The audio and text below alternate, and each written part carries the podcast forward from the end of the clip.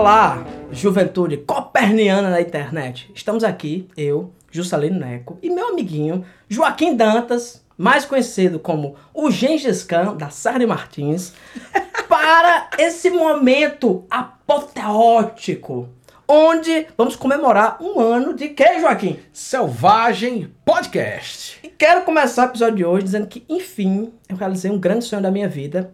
Quero agradecer os ouvintes por isso e também a você, Joaquim. Apesar da sua presença dispersa, descontínua e desinteressada nesse programa, mas é, reconheço seu papel aqui. Finalmente, Joaquim, eu consegui usar a palavra apoteótica. Me sinto um desses narradores do Carnaval da Globo.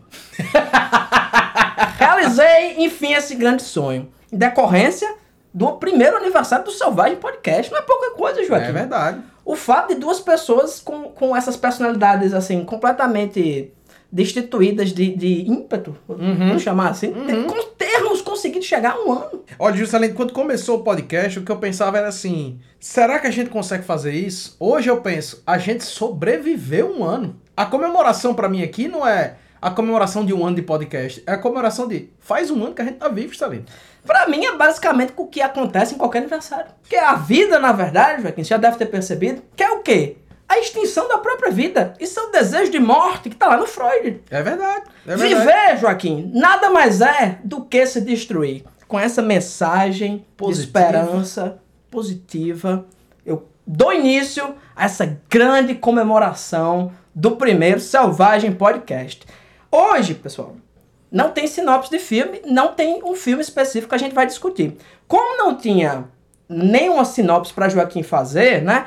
Eu tive que dar um trabalho para ele, e isso é a característica de um grande management. Eu É bom quando, não. Você, quando é bom quando você é um pilantra, você bota um termo em inglês, você vira um gênio. É. Joaquim, você e os ouvintes sabem que o que conduz minha atividade nesse podcast é o quê? Comprometimento. A ética e mais alguma coisa aí que. Já se, se você, foi. se você quiser saber, você tem que fazer meu curso de coaching. Exatamente. Então, por favor, Joaquim, hoje, nesse dia tão especial para nós, e pela primeira vez, falo a sério, Uhum. explique como vai ser a dinâmica do podcast de hoje. É, is- é o seguinte, galera. Hoje a gente decidiu fazer um, um episódio especial. Tem muita gente, por muita gente, eu tô sendo uma pessoa extremamente exagerada. Entre a- os vários idosos que acompanham o nosso, o nosso programa, tem muita gente desse, desse, de- desse grupo que acompanha para indicação de filme. Quer sacar alguma coisa, quer. quer mais do, Pergunta, Isso. indica. Exatamente, mais do que ouvir o papo sobre o filme, antes o cara quer a indicação do filme pra ver uma coisa nova e depois ouvir o papo sobre o filme. Então a gente pensa Nova assim, pessoal, pra ele. Nova pra ele, Aqui é, exatamente. sempre, aqui é sempre velho. Quem quer novidades, lê caras. exatamente, exatamente. É, se esse podcast existisse nos anos 80, ele seria praticamente a caras. Praticamente é cara. Porque é tudo, tudo que a gente fala é o que tava na moda nos anos 80. Nosso problema, Joaquim, é um deslocamento geracional. É um, Uhum. pre- presta atenção, é um gap. Olha só, não, agora eu É acredito. um gap geracional, Joaquim. O problema é esse. A gente tá falando pra gente que já morreu às vezes até. Eu era envolvido com coisa de. coisas graves, né? Coisas perigosas, como drogas, rock Uhum. and roll e o pior de tudo, jogo do bicho. Não, é o que eu ia falar, tá envolvido com anime, RPG, dá errado, bicho. Aí, aí é tudo demais. pessoal. Não lidamos com esse tipo de gente, né? E a ideia da gente hoje era fazer uma curtição, assim, tipo, uma série de indicações de filmes, mas a gente não queria só indicar filmes, então a gente criou um jogo. A gente vai programar o que seria uma semana fantasiosa nos anos 90, quando a gente cresceu, de filmes na televisão. Então a gente vai dia a dia vendo o programa que estava exibindo o filme naquele dia e cada um de nós vai escolher um filme, vai programar um filme para aquele dia em particular. aquela sessão. Perfeito. A ideia é perfeito. essa. Eu acho essa ideia brilhante, mas como você sabe, eu não gosto que meus funcionários estejam assim. sabe? Eu, eu gosto deles assim na pontinha do casco. Ele tem que ter, sempre estar ligado. E como você é um rapaz da literatura, Ok. esse grande intelectual, doutor, eu vou agora fazer com você o questionário Proust. You know, Marcel Proust, French writer, total loser. Never had a real job, unrequited love affairs, gay. Spent 20 years writing a book almost no one reads. But he's also probably the greatest writer since Shakespeare. Anyway, Antes da gente começar com essa semana. Olha só. E eu não responderei a esse questionário Proust, por minha vez, porque você não pensou nisso. Eu acho justo. Eu Cada acho um seus justo. planos. Então vamos lá, Joaquim. É rápido, viu? É rápido. aqui. Ok. Qual o aspecto mais marcante de sua personalidade? George Harrison. Eu também. É- Essa eu acertava. Eu ia gabaritar, Joaquim. Gabarito. A quinta questão. O que você mais valoriza em seus amigos? O dinheiro. Qual a característica que você menos gosta em você? Em mim? Sim. O pênis, claro. Você já, olha aí. Qual o seu passatempo favorito? Esse podcast. Olha aí. Agora eu me senti profundamente ofendido, porque pra mim isso é uma profissão. Um trabalho Um profissional. trabalho que eu levo com seriedade. Lembrei o termo comprometimento. Comprometimento. Ética e o que mais que eu tinha dito antes? Vai saber, Salim. O pessoal tá, tá difícil hoje. Qual sua ideia de felicidade? Whisky, cigarro, batata frita e um programa. E, e- e um filme da Canon de madrugada. Perfeito, perfeito. Felicidade é isso. Eu, eu vou me. eu vou tomar a liberdade também de responder essa. Minha ideia de felicidade é ser rico o suficiente pra ter pessoas trabalhando pra mim 24 horas por dia pra fazer mandado. Pra fazer esses mandatos. Pra eu dizer assim, fulaninho, vai ali ver se chegou a revista Dragon Ball número 10, a pessoa vai, ela vai, chegou sim, Juscelino, eu digo, vai lá e compre. Minha ideia de felicidade é essa, é ter pessoas disponíveis pra fazer essas coisas, pra mim. Perfeito, Eu sou uma pessoa do século XIX, a verdade é essa. A eu, preciso de um, é eu essa. preciso de um secretário, de alguém que cuide da minha vida. A verdade é. Qual sua ideia de tristeza? Trabalhar. É, isso aí é verdade, Joaquim. Por isso que você acha que aqui não é trabalho. Por Exatamente. isso, porque é, como você vem aqui, eu lhe dou aquela sua dose diária de dois dedos de, de rum, rum montila, não pensa que é um rum sofisticado. Não, não, rum montila. E uma mão cheia de amendoim sem casca, você já acha que... Perfeito. Chega em casa, dou- no outro dia cago, me sinto bem. Se não fosse você, quem você gostaria de ser? Eu vou, para responder essa questão, eu vou trazer uma citação de um grande filósofo moderno chamado João Daniel Dantas, que disse o seguinte: Existem 7,5 bilhões de pessoas no mundo, mas somente uma delas é Sean Connery. É verdade. Se eu pudesse ser outra pessoa, eu seria Sean Connery. Eu também, Joaquim. O que geraria um grande problema na produção dos filmes. Ou não. Ou não. Ou não, porque sempre um ia estar sóbrio. Exatamente. Onde você gostaria de morar? Isso. Ontem eu gostaria de morar. Eu gostaria de morar, Salim, numa casinha, no meio do nada, longe de gente, mas com acesso a minhas drogas particulares. Pois eu gostaria de morar no Alto Sertão da Paraíba, velho, com espingarda debaixo do braço e criando lhamas. Criando lhama. Esse eu pra acho, mim é o. eu acho esse elemento esse, importante. Esse, esse também já responde a questão da felicidade. qual, qual sua cor favorita? Que pergunta tola, Juscelino. Cor de burro quando foge. Você sabe que a origem desse termo é a cor do burro é quando foge. Rapaz. Assim como o clássico cagado e cuspido Uhum. é em Carrara esculpido. Esculpido, exatamente. Ah, é- é- Mas quando chega no Brasil, a gente melhora. Você vê que aqui no Brasil. Rapaz, isso aqui eu vou perguntar, mas eu duvido muito das suas. do seu conhecimento Que é nesse aspecto. Lembrando, pessoal, que Proust era um rapaz que viveu em outra época, né? Ele, pra quem não sabe, Proust viveu na década de 40 na União Soviética. Qual o seu pássaro favorito? O meu pássaro favorito? Sim. Eu sei o meu. Eu sei. Diga. O meu pássaro favorito é o pica-pau. Mas Está aquele, mas aquele que tá drogado. O pica-pau muito doido. O pica-pau normal não. O aquele pica-pau perigoso. Aquele é meu pássaro favorito. Pois pra mim, meu pássaro favorito é o pássaro das sete plumas de cristal. Ah, esse é bom, hein? Esse é bom. Ainda rima com pegue no meu berimbau. Quem são seus escritores favoritos? Diz só um, Joaquim. Não vai Só se exibir, um? não. Só um. Quais são seus escritores? Diga só um. Nossa. E excluindo Juscelino Neco. Excluindo Juscelino Neco. O e, grande... Essa, Né, e a mim mesmo. Isso o mesmo. maior escritor não publicado da história Da da história humanidade. da humanidade. Rapaz, se tu tiver que escolher um escritor Tá bom, favorito. dois, dois. Cara, meus escritores favoritos. Kafka. Parabéns, madame. Uxi, Maria. Kafka e Borges. É, não, nadinha não, Esses né? são os mais bacaninhas que eu acho. É, é, tá bom. Continuando. Quais são seus poetas favoritos? Carlos Drummond de Andrade e Allen Ginsberg. Que combinação, viu? Eu gostaria muito de ver uma conversa Entre esses dois? senhores. Rapaz, era. era... Interme... E, e na- aliás, uma conversa não. Eu queria ver uma, uma- um debate. E quem ia conduzir o debate, Fernando Pessoa ou algum dos seus heterônimos. Heterônimos. Quem é seu herói favorito da ficção? Retomando a música de Churato. Citando a estrutura fenomenal da música de abertura de Churato. R A M B O Rambo. Verdade, verdade. Meu herói Concordo demais. favorito da ficção é Rambo. E sua heroína favorita da ficção? Ripley, do Sim. Alien.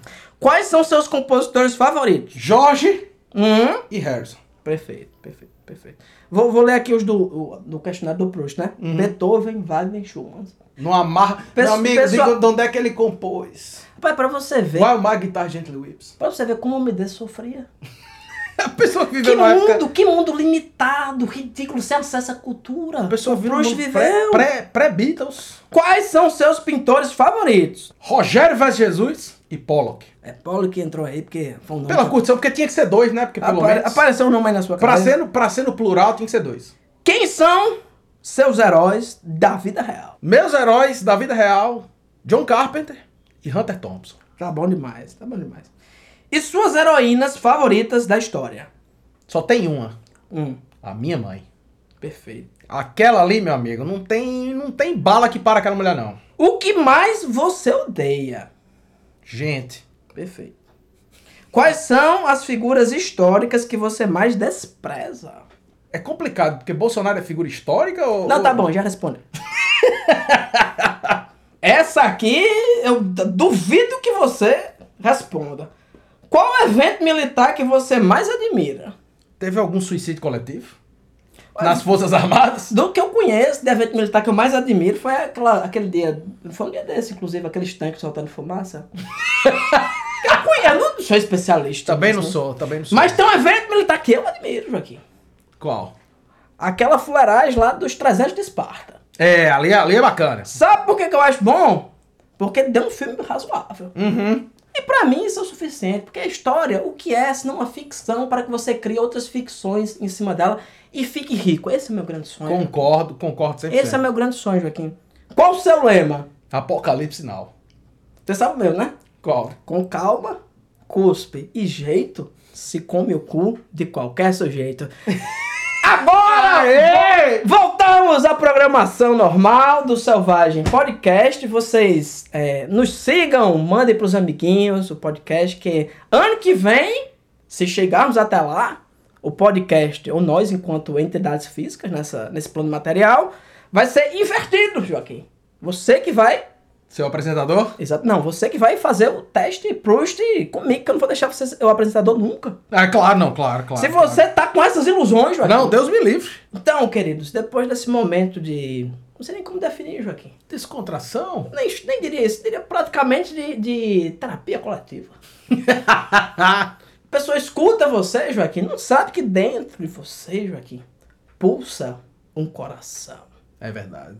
Que escuta músicas antigas de Sérgio Reis. De Sérgio Reis. Essa, essa é a verdade. Então, agora, queridos ouvintes, vamos dar continuidade ao, à programação normal desse episódio. Vamos fazer essa semana temática que é, Joaquim bolou, a gente vai botar pra frente. E no final, aguardem, que iremos responder os comentários que os ouvintes mandaram no nosso é, perfil no Instagram, né? O Selvagem Produções. Quem não segue, enfim, não sei o que está fazendo.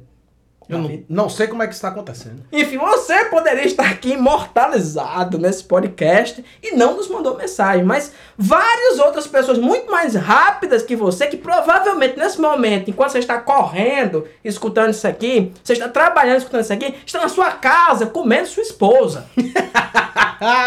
mas quem sou eu para julgar? Quem sou eu? Joaquim, por favor, acho que depois dessa, desse, é, vamos dizer assim, desse refluxo de loucura, né, de- que foi esse teste Proust, conselho, pessoal, você se embriagou numa festa, teste Proust, É o caminho. é o caminho. Normalmente, se tiver muita gente, você para na quarta questão que alguém começa a brigar. Mas o que é uma festa, senão isso? Exato. Se não, oportunidades para você se desentender com as outras pessoas. Joaquim, por favor, mantendo nosso fluxo de organização, Uhum. lembre aos ouvintes como vai ser a dinâmica daqui para frente. É isso, galera. A ideia é a seguinte: a gente vai programar uma semana perfeita, uma semana fantasia, uma semana ideal de sessões de cinema da TV dos anos 90 e cada um de nós, dia a dia, vai escolher um filme para aquela sessão de cinema. Porque assim, a gente cresceu consumindo muito filme em locadora, certo? A gente todo final de semana era uma coisa assim, era a diversão da classe média baixa. Era Sim. alugar quatro filmes, três filmes no final de semana para entregar na segunda-feira. segunda. Né? É, esse era o lance. Mas também a gente cresceu consumindo muito filme na TV. E as sessões de TV que tinham todo santo dia, pelo menos em um dos canais, você tinha uma sessão de, de, de- de filme. Tinha as da tarde, a gente não vai comentar as da tarde, a gente vai comentar as da noite. Por quê? Porque à tarde a gente tava assistindo aula. Então a gente vai comentar as da noite, no fim de semana que a gente vai entrar nas da tarde. Todo dia tinha uma sessão de cinema. Algumas eram temáticas, algumas eram genéricas. E a ideia aqui é dar uma revisitada naquele sentimento de assistir filme na televisão, com propaganda, faltando pedaço, e trazer aquele sentimento delicioso de nostalgia. Que pra mim, Joaquim, tá completamente associado àquela coisa de você chegar. Sério mesmo. Estou falando isso aqui com uma sinceridade que eu nunca consegui acessar nesse podcast, Joaquim. Como é o episódio de aniversário, eu vou falar isso hoje. Uhum. Eu tenho pouquíssimas lembranças de assistir aberturas de qualquer dessas sessões. Uhum. Cinema em casa, ou, ou sessão da tarde, que era o que a gente mais via, eu acho que eu vi duas na vida. Uhum. Eu sempre pegava esse filme no meio. No meio, Pro exato. final, e de alguma forma eu emendava isso na minha cabeça. E 10 anos depois eu assisto o filme baixado aí no RMV de 125 mega. aí eu olhava assim e disse, eu já vi isso. E boto meu terninho, assim, ah, que eu já. Sou um intelectual. Mas hoje é o dia. Segunda-feira, Joaquim, qual a sessão escolhida? Na segunda-feira, a clássica da Globo era o Tela Quente.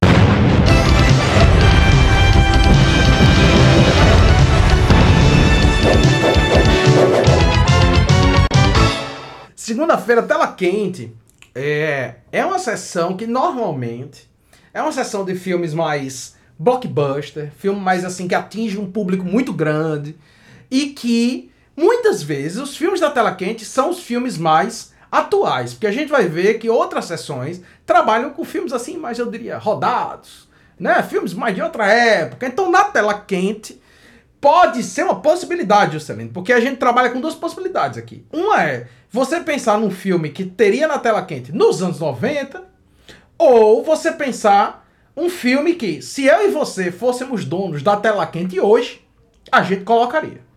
Então são duas Perfeito. possibilidades. Perfeito. Eu vou começar. Comece. Se eu fosse o dono da tela quente hoje, tem um filme que pra mim é assim, o crowd pleaser. Uhum. O filme que vai agradar todo mundo. O filme do diretor de Surf Ninjas, de 2018, Mega Tubarão. Porra. Mega Tubarão, um filme sobre um tubarão gigantesco pré-histórico. É, eu não vi isso chegando. Não, não imaginei que Mega Tubarão era sobre Um um... mega tubarão sobre um tubarão gigantesco pré-histórico enfrentado pelo Jason Statham no murro Caralho. com o Dwight do The Office. Eu assisti essa merda. É um filme absolutamente Abismal. maravilhoso, bicho. Divertidíssimo, estúpido como tem que ser. Diverte maravilhoso, maravilhoso. Indico pra qualquer ser humano. E um filme típico da tela quente. Essa é a minha, é- é a minha indicação. Indico- inclusive, indico demais. Se você quer se divertir, a semana que eu montei aqui é pura diversão. Não tem nenhum filme melancólico, não tem nenhum filme pra fazer Você- você sentir que morreu. Você não colocou um Bergman, não, na sessão de gala? Não, não coloquei. Infelizmente, ainda não. Que, que pena. Mas pode ser que role, Juscelino. Mais pra frente, Joaquim, se eu fosse Deus, rei, ou estivesse à frente da Globo, que é praticamente a A mesma, mesma coisa, coisa.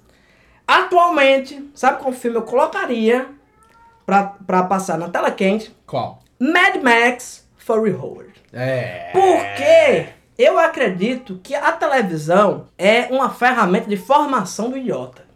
Então eu tô passando Fury Road pra uma pessoa da mesma forma que você pode dizer assim: ah não, Fellini, sei lá, um italiano ia passar um filme de Fellini. Porque pra mim é uma formação de caráter. Você olhar e dizer assim: ah não, entendi, isso aqui é cinema. Ouvinte, a chance de você merecer ver Mad Max é muito remota. Uhum. Provavelmente você não merece, com muita coisa você não merece na sua vida. Filme brilhante, genial. E era um filme que, assim, eu, eu me imagino, eu gostei enquanto adulto arrombado. Uhum. Eu me imagino assim, cara, se eu fosse, se eu tivesse 12 anos de idade e eu tivesse assistido aquilo ali, eu já tinha morrido num acidente de bug aqui em Jericoacoara.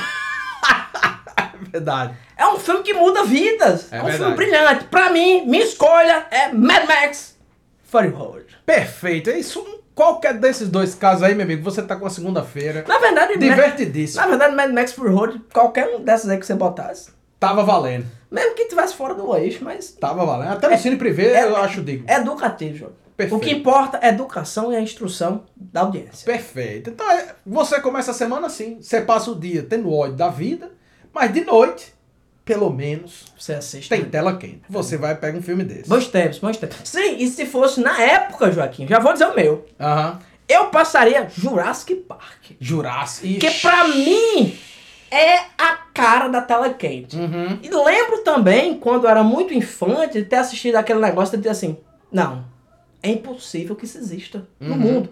É um filme que eu considero muito bom ainda hoje. Sim, sim. E pra mim é um filme B perfeito. Sim. Que é um filme B feito por um cara que tem talento, que entende o que tá fazendo, não inventa firula, entende o que é a técnica cinematográfica mesmo, entende o que é o ofício Uhum.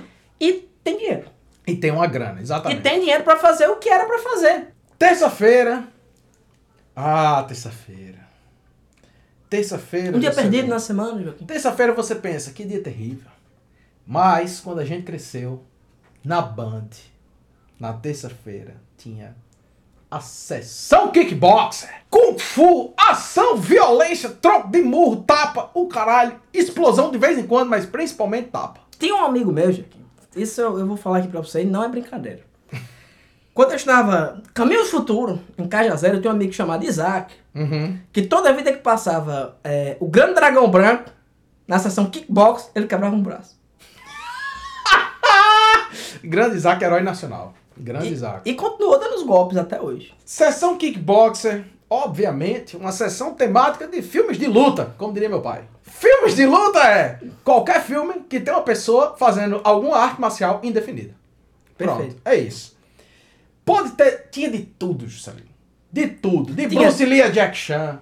Certo? Tinha de Shaw tudo. Brother, Tudo. Van Eu- Damme. tudo. Eu decidi ir por um caminho mais clássico. Por quê? Porque eu sou uma pessoa clássica É verdade. séria e organizada. Eu poderia Isso, dizer isso. aqui o quê? Casablanca, mas não. não, não vou tão longe. Vou de uma produção da Shaw Brothers. Um, um, um, fi- um filme clássico de luta. A morte passou por perto do Stanley Kubrick. Vamos lá. Um filme que é uma produção da Shaw Brothers.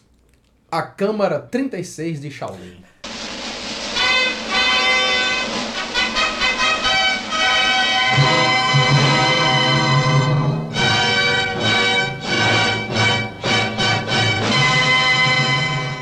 Perfeito. Filmaço! Joaquim, passava isso, bicho? Passava. Eu não acredito. Eu, a eu Câmara acho... 36 de Shaolin. Eu acho. Esse todo. São três, né? Câmara. São três é, filmes. o retorno Qual, dos qual- discípulos. Qual, qual o nome do cara, pô? O ator. O nome É do o- cara é Xia Hui Liu, o cara que faz o Pai Mei em Kill Bill. Esse cara é muito foda. É. É, Eu, eu perguntei o nome dele porque, obviamente, eu sou ignorante. E pra gente também do Ocidente, ele é um. um- enfim, é um coisa de nicho. Uhum. Mas esse cara é um marrom brando, pô. Isso, assim, do- exatamente, do- exatamente. da Shaw Brothers. Esse cara é gigante.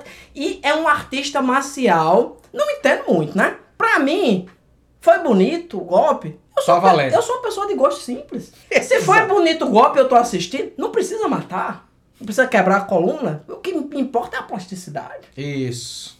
Esse filme, ó. A, a, Nem a vi o clássico Guilhotina Voadora. Guilhotina Voadora. A Câmara 36 Shaolin conta a história de um pilantra que foge da sua cidade local, que está sendo perseguida por um monte de gente ruim, como não poderia deixar de ser, e vai se resguardar num Mosteiro. num mosteiro Shaolin. E aí ele vai ali, ele começa pela putaria, como todos nós, e vai gradativamente sendo assimilado pela cultura e pela dignidade e pela maravilha que é o Kung Fu. Né? Eu gosto de ressaltar a seguinte cena: ele chega lá e tem, como o próprio título do filme indica, 36 câmaras de Não, Shaolin. tem 35. Ele que cria a, tri... Ah, 36, é verdade, é verdade. A 36 é ele que vai. Você ver como o pessoal é empreendedor. Esse negócio de, de tempo Shaolin é pirâmide. É pirâmide. Tu chega lá, começa a aprender ali não sei o que, depois você vira mais um. E é isso. É verdade. Ele tem, tem as 35 câmeras e você pode ir na ordem que você quiser. Eu adoro a cena em que ele diz assim: peraí, eu posso ir direto pra última? E os caras dizem: pode. E ele chega e é só uns cabas tocando um tambor. E o cara dá uma lapada no tambor e ele sai voando de dentro da, da, da câmera. E você diz assim: ei, como foi isso? De andar por cima da água, bater no povo com cabelo e comer pão engraçado, tudo Tem tem, tudo. nesse filme. Maravilhoso filme. A Câmara 36 Shaolin. Essa é a minha seleção pra terça-feira. Filme perfeito, filme perfeito e repreensível. Eu colocaria a guilhotina voadora, mas como tá muito próximo em termos temáticos, eu vou escolher outro. Uhum. Mortal Kombat.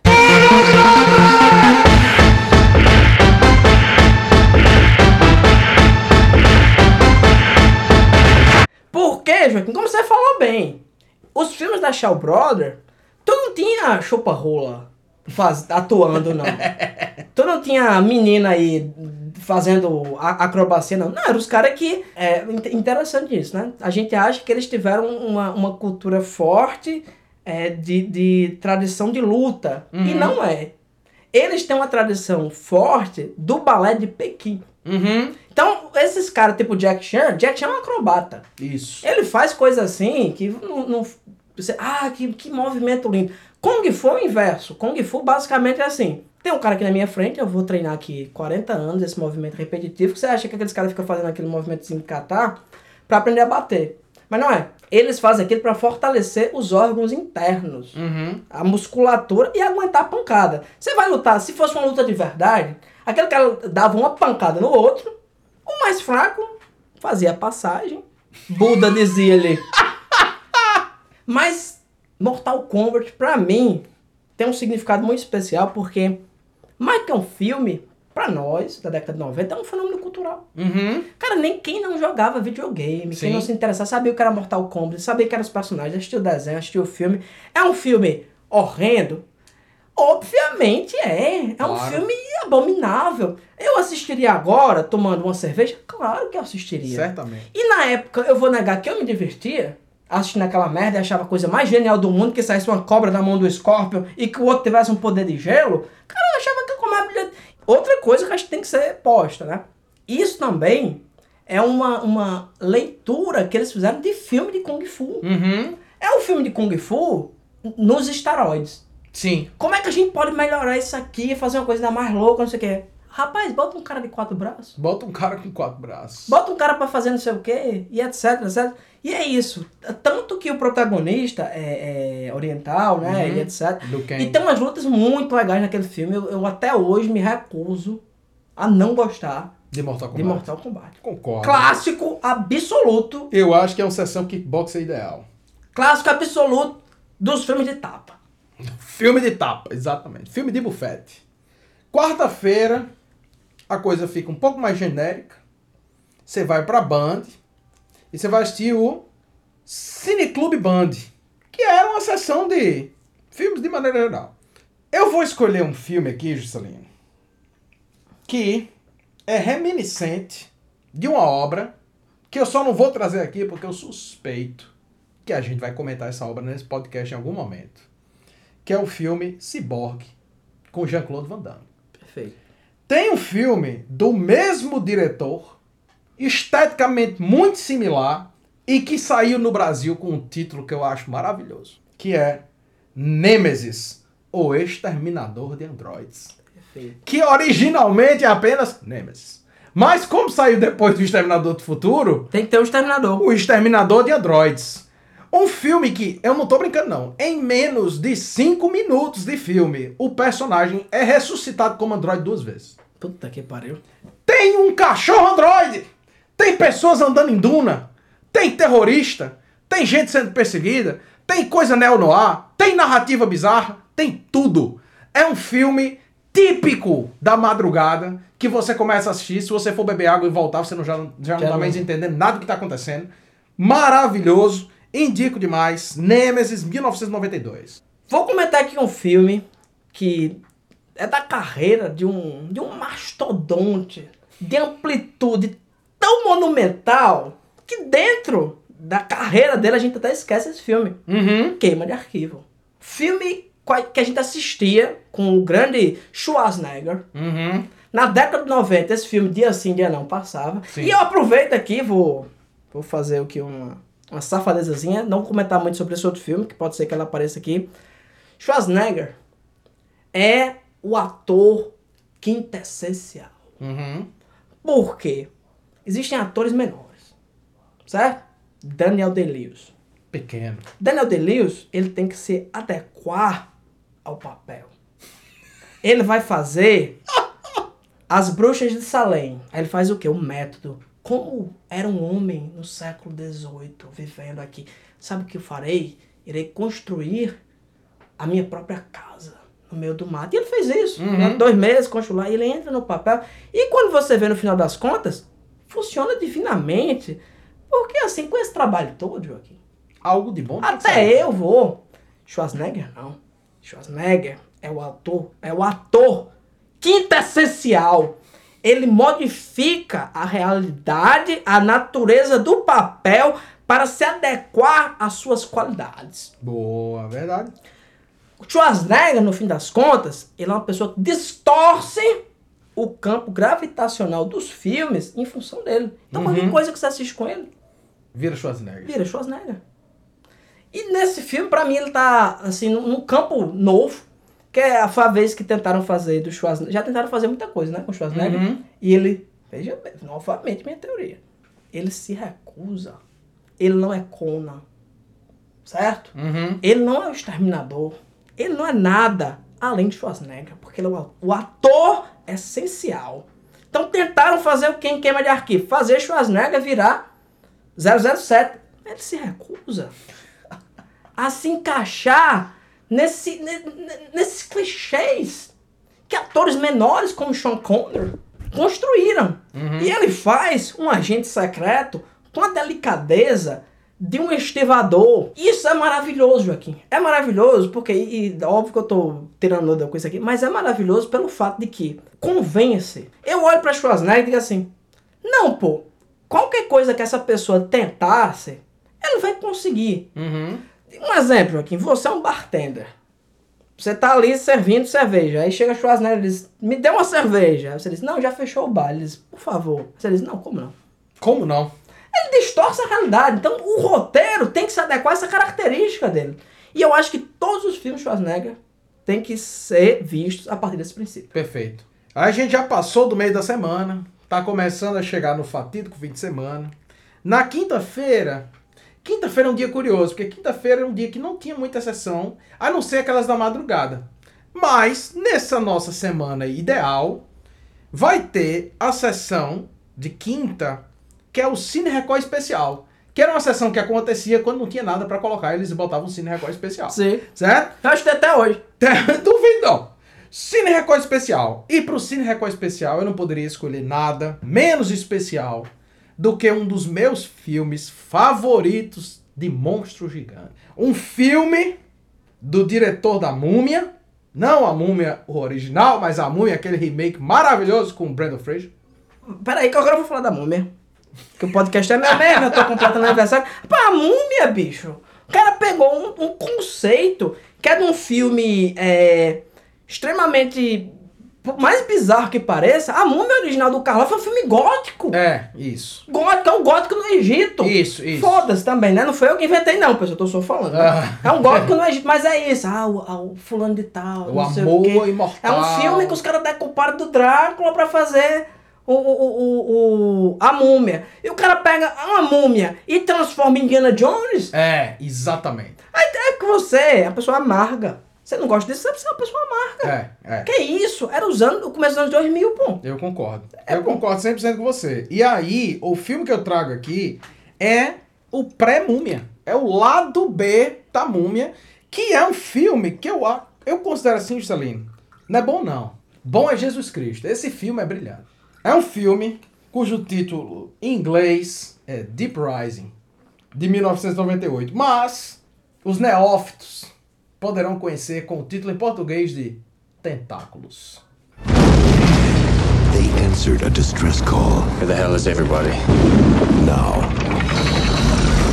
What was that? they're dead in the water. I got a really bad feeling about this. The ship's infested. Let's get the hell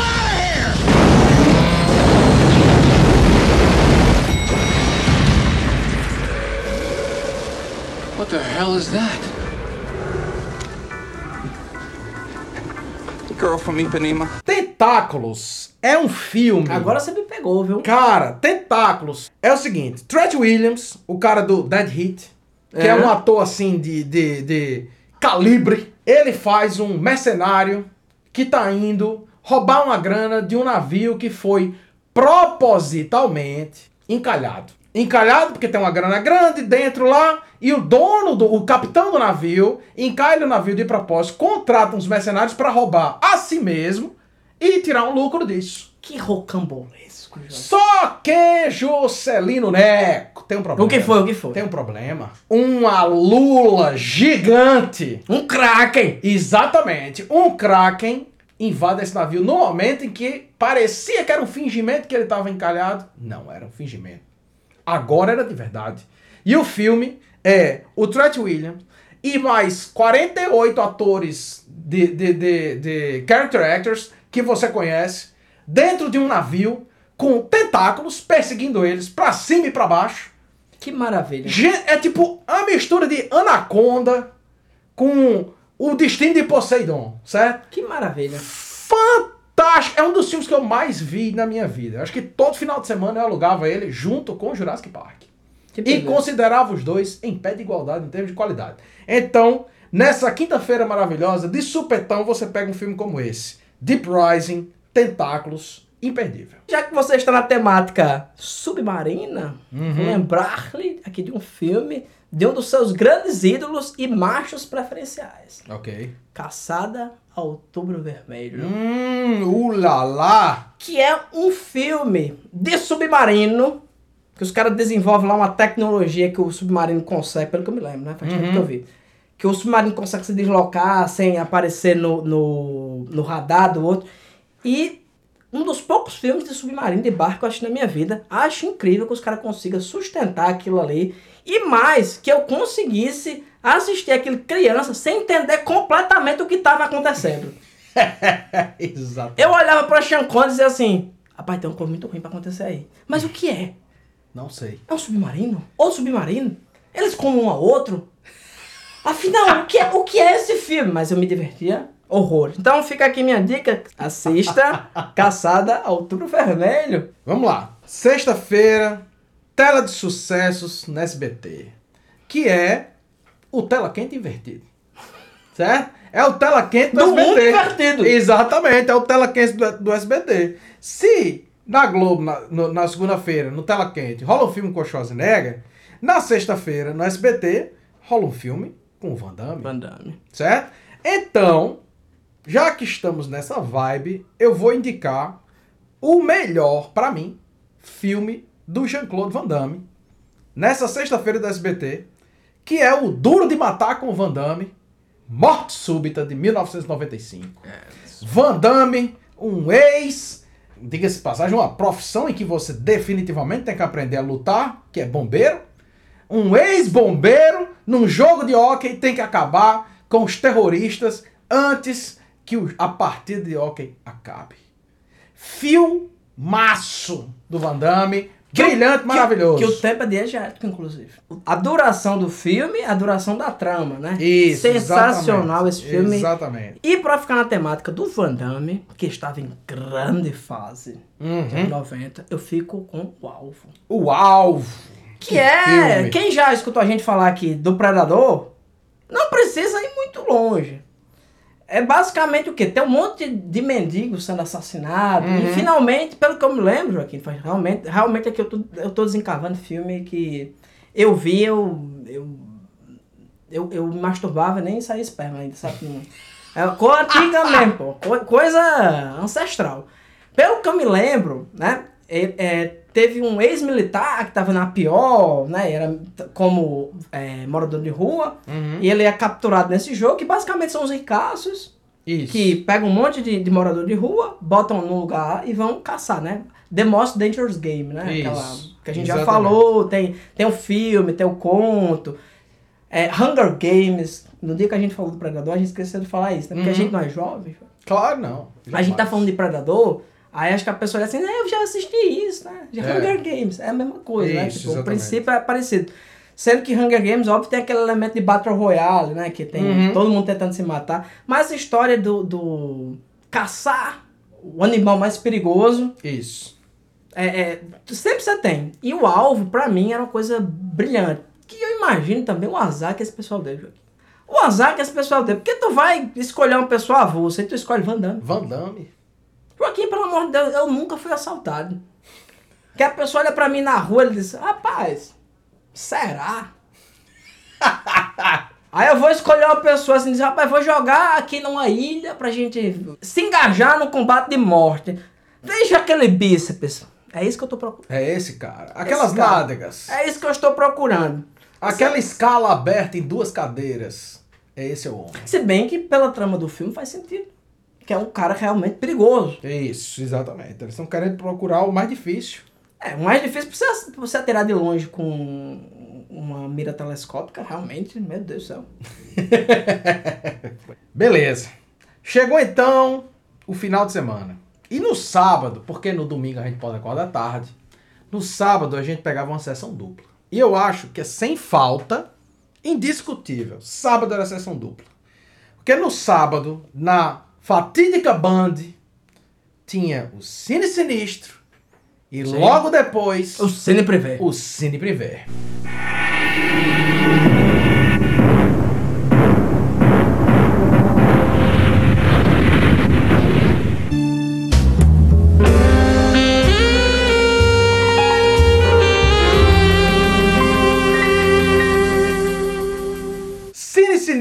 Na Band era sinônimo de filme de baixo orçamento, terror grotesco e pesadelos que você, 20 anos depois, tenta lembrar que caralho era aquele filme que tinha um boneco de madeira que no fim os caras descobriram que a melhor forma de matar um boneco de madeira assassino era atacando fogo nele. Até hoje eu não sei, Eu tenho uma teoria. mas existe esse filme. Eu tenho uma teoria sobre isso. Parte do que a gente assistiu era realmente filme. Uhum. Parte era uma projeção num sofisticado ritual de magia arcana. Parte, Joaquim, você estava assistindo o filme. A outra parte, ele estava ali assistindo. Era um vórtice em que você assistia as coisas de terror e ele também captava essas coisas. Porque tem filme que eu assisti lá ali que eu fico até hoje assim. Não, pô, eu inventei. Eu inventei isso. Eu inventei, porque não tem condições, eu nunca achei isso, nunca vi referência, nunca vi nada. Pois é, o Cine Sinistro era esse momento. E assim, a gente já teve um blockbuster com um ator, um Sylvester Stallone de segunda categoria, na segunda-feira. Já teve um filme da Shaw Brothers. Já teve uma ficção científica carai. Já teve um filme de monstro gigante. Já teve um Van Damme. Tá faltando alguma coisa aí. Nessa semana maravilhosa, no sábado, no Cine Sinistro, uma produção do glorioso Roger Corman Roger Corman, perfeito. com Carnossauro 2. Não, é demais. Carnossauro 2. Joaquim, hoje você está sem limites. Juscelin, Carnossauro 2 é melhor do que Carnossauro 1. Porque Carnossauro 2 é a melhor versão de Resident Evil já feita para o cinema. É um grupo de pesquisadores numa ilha que descobrem que tem um cara lá que tá fazendo experimentos genéticos com dinossauro. O filme inteiro é nessa ilha, dentro de uma instalação científica, com esses dinossauros correndo pra cima e pra baixo e matando o povo. É basicamente o que um jogo de Resident Evil é. É você preso numa instalação que você acha que você chega e diz assim, não, esse aqui é um lugar, lugar- um lugar normal. Não, é uma instalação militar super secreta com um experimento biológico que tem uma criatura assassina que a qualquer esquina que você virar vai lhe matar. Carnossauro 2, pra mim, é, assim, a obra essencial do Sinistro. Cine Sinistro, pra mim, tem dois filmes que eu gosto muito. Vou comentar rapidamente apenas, porque pode ser que algum dos dois apareça aqui futuramente. Uhum. Mas teve dois filmes que eu olhava assim e dizia: O que diabos é essa caralha? Que filme genial. Um, Killers Clowns from Outer Space. Uhum. né? Palhaços Assassinos do Espaço Sideral. E o outro, The Night of the Creeps. Night of the Creeps. Que eu não sei o nome em português desse filme, sinceramente. Também não. Tem alguma. É, eu Noite con- dos eu Arrepios, con- é É, Noite coisa? dos Arrepios, isso mesmo. A Noite dos Arrepios. Que é outro filme que é de zumbi, é de alienígena, é de lesma, é de adolescentes, É cheio de tesão. é body É horror. tudo. Então não vamos comentar muito sobre esses filmes, não, porque é, pode ser que a gente venha falar depois. Perfeito.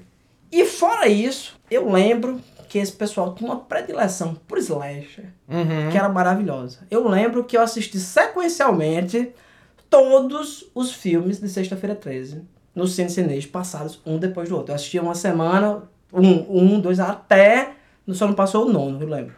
Quando, quando ia passar o nono, mudaram. Aí passaram Massacre da Serra Elétrica. Aí eu olhei e disse, sou um homem de gosto sim.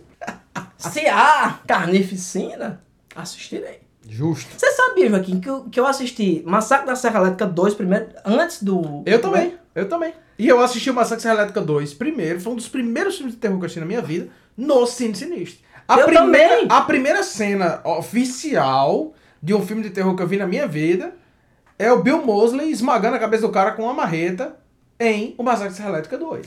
Cara, uma das primeiras cenas que eu tenho memória, assim, de ter visto do Massacre da Serra Elétrica é o Dennis Hooper perseguindo o Leatherface. Uhum. Naquele cenário de pesadelo que eu olhei assim e disse... Existe isso. O que é isso? Como assim? Isso que é o Massacre da Serra Elétrica? Afinal, o que diabos é essa caralho? Uhum. Outra coisa, que eu quero comentar com você. Eu sempre falo que sexta-feira 13 pra mim é aquele. É, é comfort food Uhum. dos movies, né? Tipo, assista aquela merda, tô deprimido, assiste sexta-feira 13. Sexta-feira 13 é incrível como os caras copiaram uma fórmula do Halloween e disseram: não é isso. Massacre da Serra Elétrica é incrível como os caras piram completamente de um filme pro outro. Uhum. Se você pegar os filmes do Massacre da Serra Elétrica, você diz, não. O que tem em comum? O personagem e o nome. Isso, exatamente. Cara, passou o Cine Sinistro, emenda imediatamente com o Cine Privé. E o Cine Privé foi uma sessão de cinema que nos iniciou no mundo maravilhoso das relações afetivas. Vamos chamar assim, né? Relações afetivas e íntimas! Vamos chamar assim, Joaquim. E eu poderia ir com um clássico absoluto. Emanuele. Mas eu vou com um outro clássico absoluto.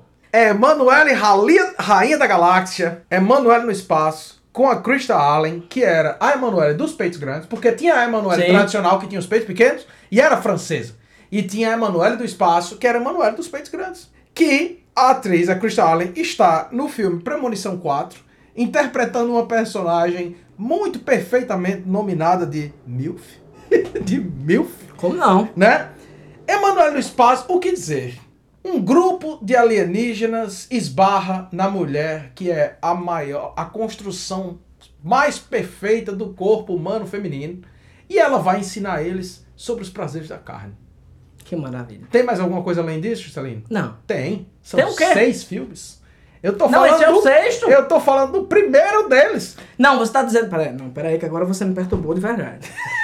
Porque eu, eu já assisti um Emanuele... Assisti assim, né? Exagero. Aham. Porque esses filmes, realmente eu assisti um trecho. Sim. Apenas até que eu entendesse a trama, vamos dizer assim. Uhum. Aí depois desse momento eu passava pra outra atividade. Sim. Eu assisti um pedaço, nunca assisti nenhum filme desse inteiro, assim, porque eu, não tenho abstração suficiente. São seis filmes de Emanuele no espaço. São tá- seis filmes de Emanuele no espaço. Não, eu não aceito isso. É uma série completamente separada da Emanuele tradicional. Rapaz, que tipo de punheteiro eu sou? Exatamente, Que- amigo. e digo mais, Joaquim, que tipo de punheteiro éramos? Que a pessoa fica até de madrugada esperando um negócio desse. Hoje em dia, esse menino com celular, tá aí. É Ah, a, por, isso, galera, a galera não sabe o que é o respeito, a por- por- dignidade. por isso- por isso não valorizam nada, rapaz. Mas, é. Pois eu, essa é a minha escolha, Emanuele no Espaço, de 1994, também conhecido como Emanuele Rainha das Galáxias, ou Emanuele First Contact. perfeito. A minha escolha pra essa sessão é Orquídea Selvagem. Tem uma moça morena. Tem uma cena que ela tá numa lingerie lilás. E ela transa com um cara cavalgando ele, é isso. Perfeito. Que eu me lembro. É isso. Eu gostei bastante. Exato. Na época. Tem uma história assim, mas eu. A maravilha do Cine Privé. Que eu lembro. é pi- Pior, Joaquim, que eu sou, eu sou pessoa psicótica. assim. Eu lembro que nesse dia eu comecei a assistir esse negócio. Aí vi essa cena, aí já tinha, enfim, visto o suficiente do filme. Aí comecei a trocar de canal, tava passando um filme de vampiro Uhum. no SBT. Eu disse, não, veja bem, tá. Pois é, né? Vou aqui, aí assisti Hora do Espanto. Tá bom. Tá bom, rapaz. Tá bom, Eu já- justo. Perfeito, meu amigo. Você termina o sábado feliz, relaxado, botou energia pra outro lugar.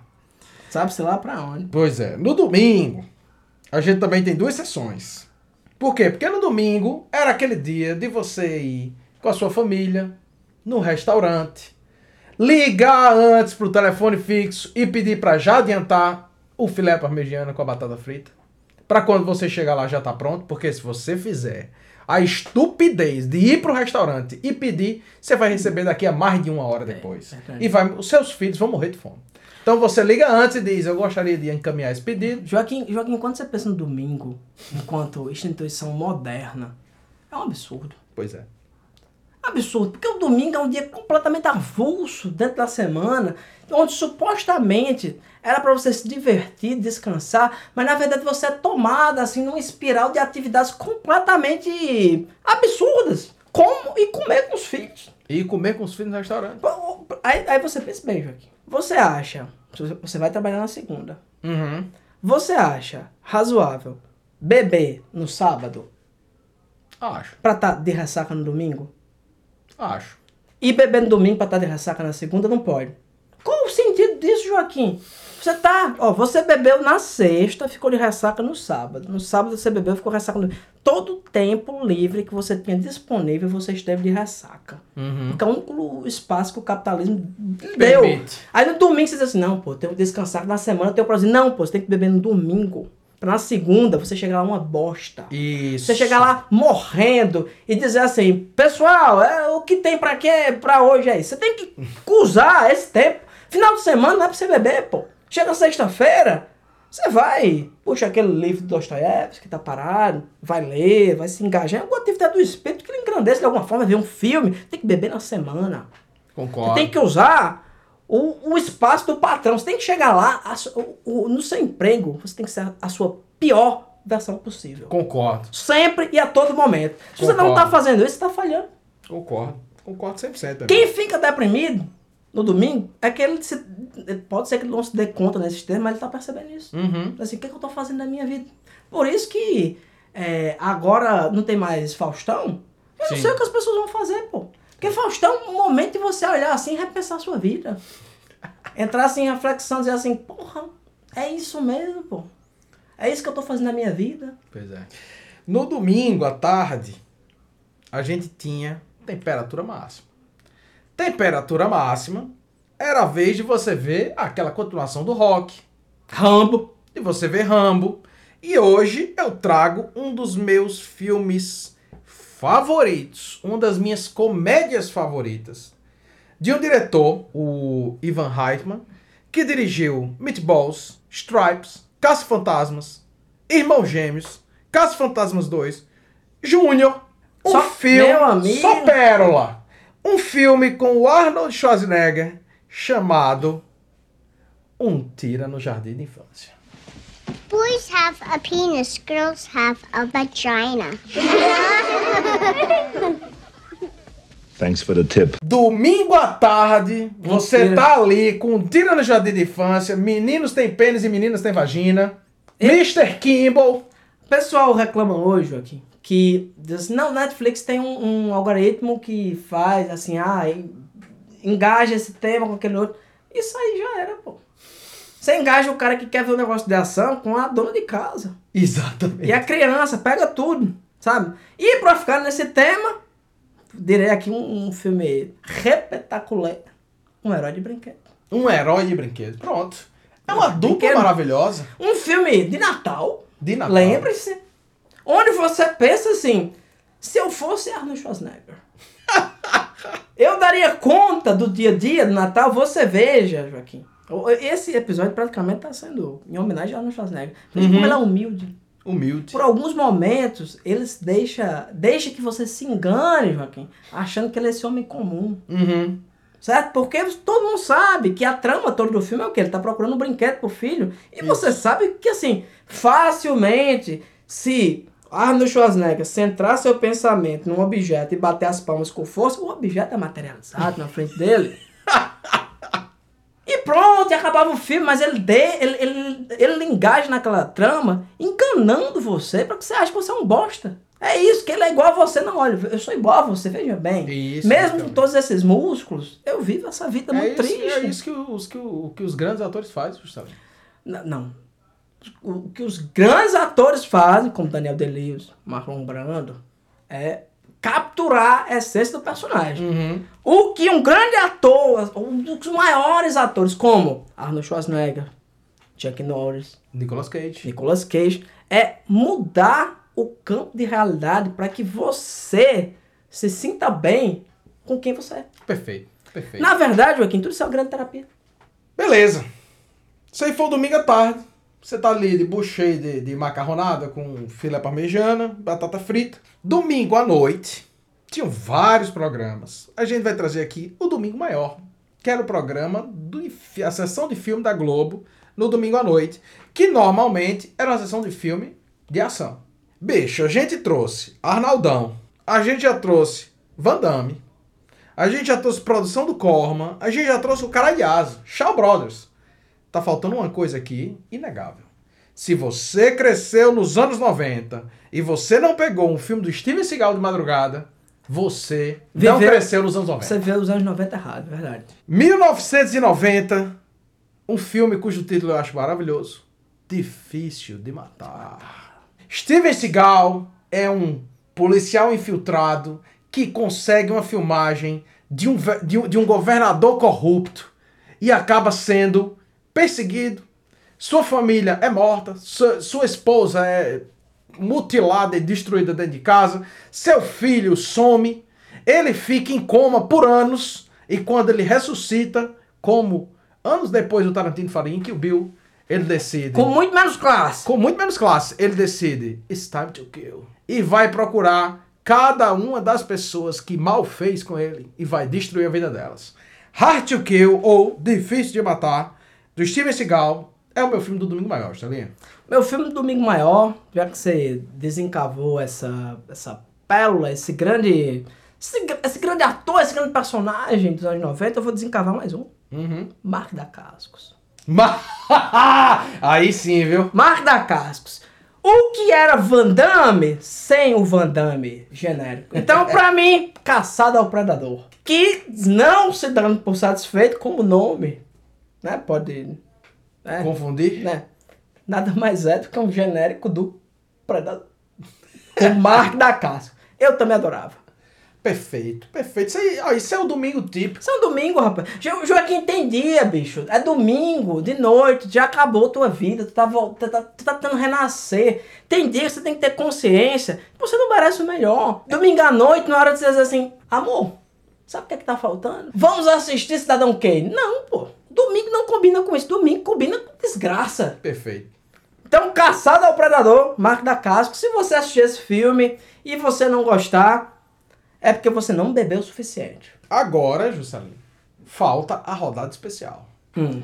A rodada especial é o seguinte: a gente tá falando de filmes que passam no horário normal em que um ser humano digno e razoável está, Está acordado. acordado.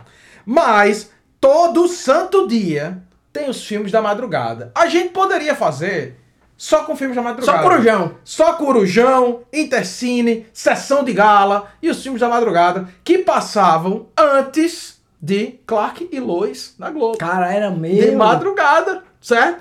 Mas nós vamos escolher apenas um filme que se encaixa nesses filmes da Corujão. madrugada, nesses filmes Corujão, certo? E Já percebeu? eu já tenho o meu aqui, que é, eu vou dizer pra você, Juscelino, um filme brilhante.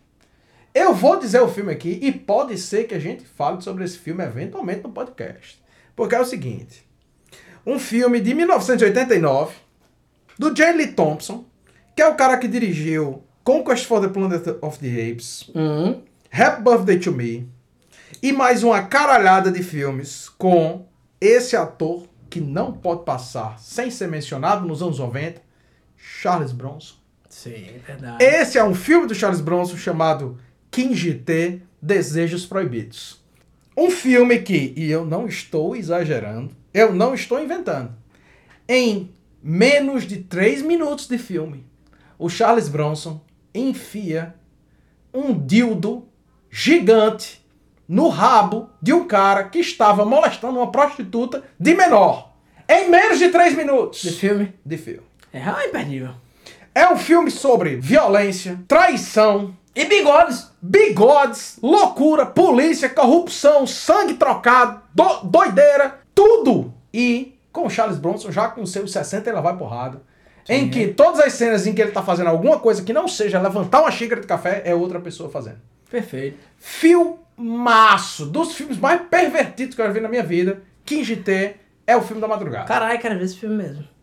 Eu vou numa coisa muito mais família, muito mais comum, muito mais aceitável, que a gente vê até no Fantástico, né? Tema muito mais comum, Uhum. canibalismo. É, o meu filme da madrugada é Perdidos nos Andes. Nossa! Aquele filme maravilhoso que conta a história real, baseado em fatos reais, né? Fatos, pessoal, são reais. a natureza do fato, do acontecimento, ele ter acontecido, mas vai lá, né? Baseado em fatos reais, né? Esse- essa equipe de rugby tá ali atravessando os Andes, cai o avião na puta que eu pariu, ninguém acha, fica aquele povo perdido, comendo uns aos outros. Eu olhava aquilo e dizia assim, será que eu tinha coragem? Aí pensava um pouquinho, tinha pô, eu morrer de fome? Exatamente. Joaquim, a pessoa escolhe o que quer comer assim. Muito facilmente. Não, nesse, nesse contexto de, de, de bonança que a gente vive. Carne é carne. E é um dos filmes, mas falando sério agora, assim, é um dos filmes que eu mais gostava quando era criança. Porque é um tema assim tão absurdo. Uhum. Pra você ver uma pessoa que nem eu, com 9 anos de idade, assistindo sobre pessoas que estão perdidas nos Andes e vão comer umas às outras pra poder sobreviver. Isso. E essa é a semana ideal dos anos 90. Tá aí uma lista infinita de filmes pra vocês se divertirem, se estreparem, e é isso.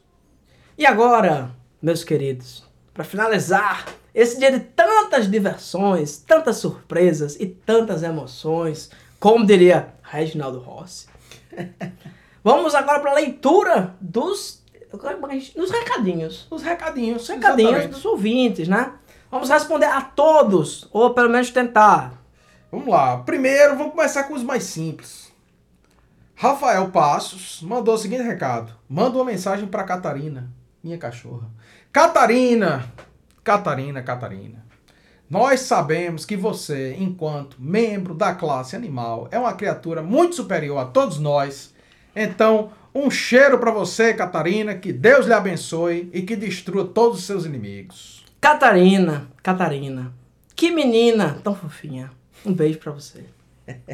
Começando bem, viu, Joaquim? Começamos bem. um- um- uma, uma caixa de e-mails, de, de recadinhos que começa com um beijo pra uma cachorra, não tem como. Não tem errada. Não tem errado. Isso aqui você sabe Não é tem um- nem como melhorar, Joaquim. A gente pode encerrar aqui. Você sabe que é um podcast sério. Continuando com a nossa seriedade, esse aqui, ei, esse aqui é um favorito da casa. Também conhecido como Gugu, nosso querido Gustavo Lago, um ser humano que tem um sobrenome muito bonito para ser um ser humano tão terrível, manda o seguinte recado: Juju e Juaca. E eu peço desculpa aos ouvintes, mas eu vou ler exatamente o que ele escreveu. Desde ontem tento enviar esta carta por pombos correios neozelandeses do norte da Costa Rica. Divisa com Caicó. Mas aqui na floresta tropical siberiana, estamos com sérios problemas em acertar a proporção de açúcar nas geleias de goiaba. Afinal, não dá para agradar a todos, ou todes. Não sei como escrever não binário. O, imp- o importante é perceber as correntes marítimas que promovem o fluxo migratório de coco anão em palmeiras imperiais no paisagismo neolítico pentecostal. Lembrem de beber bastante água e comer mais vegetais. Sejam sempre selvagens e australianos. Beijos do tio Jaga. Porra, Gugu, eu não me sinto em condições de dar uma resposta à altura. Só quero dizer que de todos os arrombados que eu conheço, você é o mais arrombadinho. Gugu, venha nos visitar, Gugu, e lembre-se sempre de, se você for pego roubando chocolate, não entrega aquela barra extra. Próxima, Joaquim, próxima. Grande Geraldo Peregrino, Sim, Geraldinho! Geraldinho, Geraldinho. diz o seguinte: o que dizer desse podcast que mal, que mal escuto e já considero pacas? Parabéns pela forma descontraída, mas com conteúdo verdadeiro e bem pesquisado sobre cinema. Um prato cheio tanto para os conhecedores quanto para os amantes menos atentos da sétima arte. Mas se não me chamar nas próximas edições sobre road movies, eu paro de ouvir. É, gente, quem tiver aí dependendo de assessoria de imprensa, tá aí Geraldo pra fazer esses, esses Geraldinho. textos protocolares. Geraldinho, vamos, vamos chamar você sim para falar de carros. Porque você é a única pessoa que eu conheço que tem um carro que é mais velho que você. Geraldinho conhece tudo. Quando, quando ele é mencionado aqui no podcast com o nome no diminutivo, você sabe que ele já é de casa. É verdade. Ger- Geraldinho sabe tudo. Geraldinho consertou até minha vitrola, pessoal. Mais um chegado da casa aqui, nosso querido David Fé, também conhecido como David Faith. David manda o seguinte recado: Meus queridos, coisa boa é essa selvageria de vocês. Parabéns para esse podcast subversivo e criativo. Que venham muitos outros episódios. Desde os primórdios que sinto falta de um conteúdo assim. Que me faça lembrar da minha tenra infância, em que minha mãe dizia que eu ia ser psicopata, pois só consumia esse tipo de conteúdo. Já foi o Cine Trash, catálogo de filme de terror dando estrela pras obras. Lembram disso? Lembro dele. E agora, a companhia de vocês. Valeu, meus colegas. Grande abraço. Ô, David, muito, muito- um prazer inenarrável estar em sua companhia. Nem sabia que você ainda escutava esse negócio. Você é, uma- você é de uma resiliência inenarrável. Você, você é uma autarquia. Você, David, é um caminhão carregado de pitomba bem madurinha. Você é uma caipirinha feita com vodka Orloff e kiwi que eu vou fazer pra Joaquim daqui a pouco. Eita Deus. Grande David. Um cheiro, meu querido. Daqui a pouco passa aí pra pegar uns DVD emprestados. Rafael Cardoso. Fala, camaradas. Passando aqui para mandar uma mensagem de parabéns para o podcast mais bruto da podosfera. Tô aqui desde as lives na pandemia e preciso dizer que vocês me fizeram voltar umas décadas, quando lá em casa também era uma videolocadora. Ó que prazer, bicho. E parabéns, parabéns. Você, E eu? viveu. E eu, apenas um incauto rapazote, descobria tudo que é pérola da sétima arte. Ou não. Essa, ação por- essa sensação por si só já não teria preço. Mas quando chegou a pandemia e deixamos de produzir, engavetando projetos, vocês vieram avivando a vontade de ligar a câmera e botar pra torar. E por isso, muito obrigado. Vida longa e próspera ao selvagem. Eu me emociono. Cara, Rafael, que Raf- massa, cara. Rafael, bicho, é a, a sorte, assim, é que eu. Quando eu vou gravar podcast, vou dar aula, vou ter contato com outro ser humano, eu sempre deixo meu coração na outra camisa.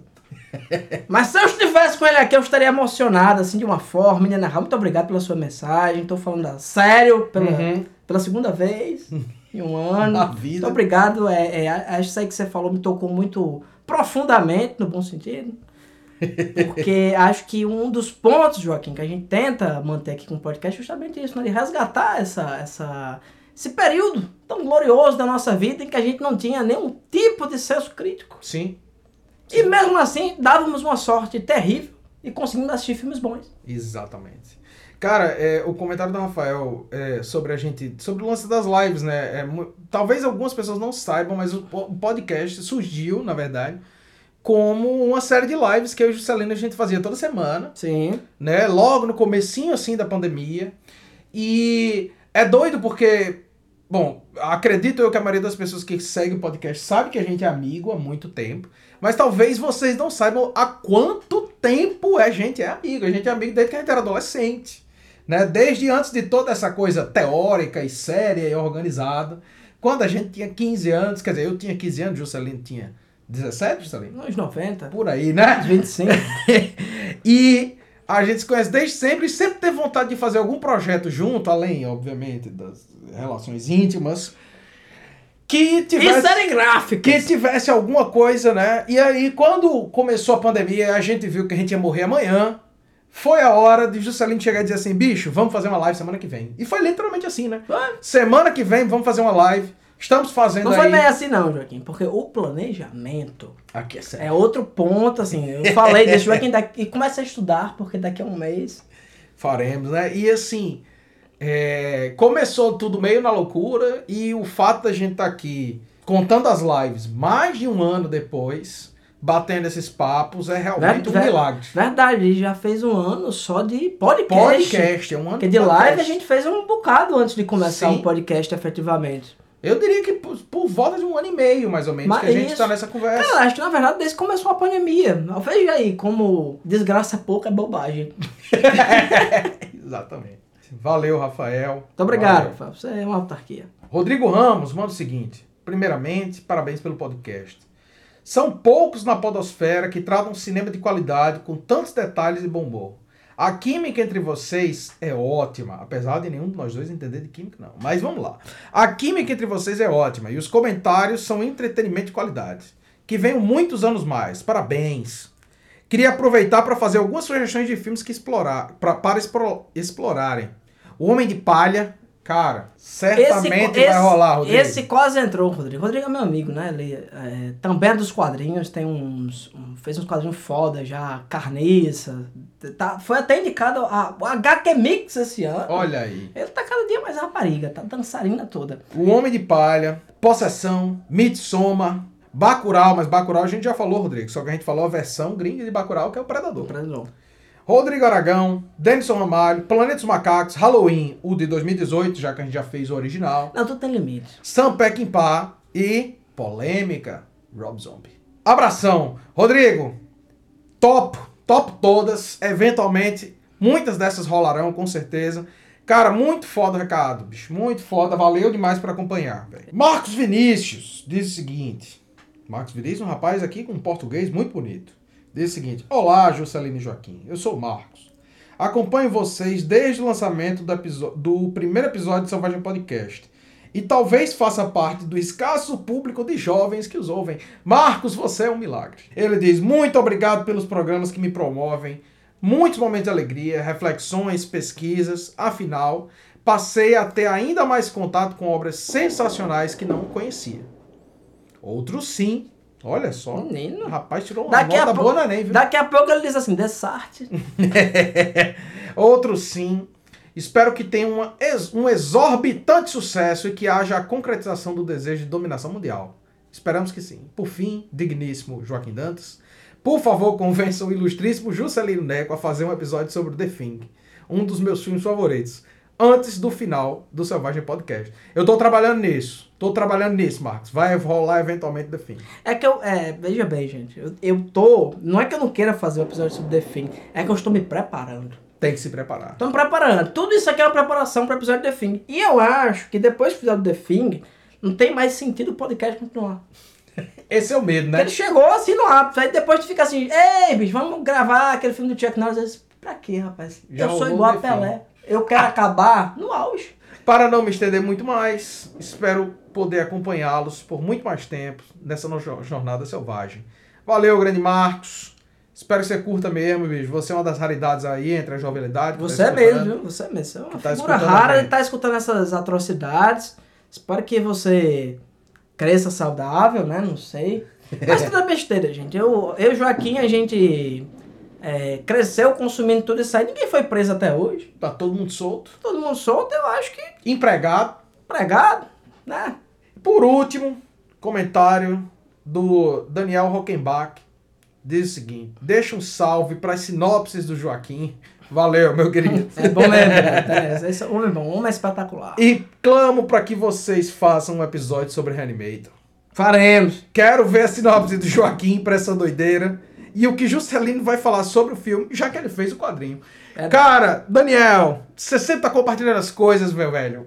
Porra, muito massa su- su- sua, sua participação. Muito obrigado, mano. E sim, Reanimator vai rolar, Vai rolar. sem sombra vai de rolar, dúvidas. Vai rolar, vai rolar. E quem tiver cu, que Que se Aguente. Que se aguente, que vai Se rolar. aguente. É, sem mais delongas, crianças, agradeço bastante vocês terem acompanhado essa nossa aventura etílica e é cinéfila, um termo tão brega, né? Tão, tão, tão mal utilizado ultimamente, tão, Juscelino? tão, tão brega, vamos dizer assim, é, de, de exumação do, É. dos filmes B, dessa cultura que às vezes não é tão reconhecida. Pra mim foi um prazer. É, espero que vocês continuem acompanhando. E nos vemos. Daqui a 15 dias, na abertura da terceira temporada do Selvagem Podcast. É isso mesmo. E pela primeira vez vou, vou cometer uma grande violência contra mim mesmo e pedir que vocês recomendem pros seus amiguinhos, podcast, ver se a gente começa a crescer, porque é, eu acho que tá falando para essa audiência de 100 mil pessoas não é compatível com o tipo de produto que eu estou disponibilizando para vocês. Então, é isso, juventude. Permaneçam selvagens e nos vemos daqui a 15 dias para, enfim, tirar uma grande dúvida. Todos têm, Joaquim. Existe pós-terror? Pós-horror. Existe pós-horror, Joaquim? No próximo episódio, responderemos essa questão fundamental.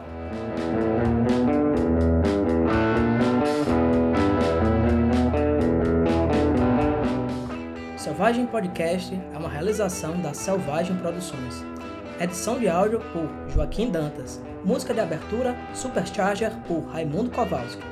Se você quiser entrar em contato com a gente, envie um e-mail para selvagemxproduções.gmail.com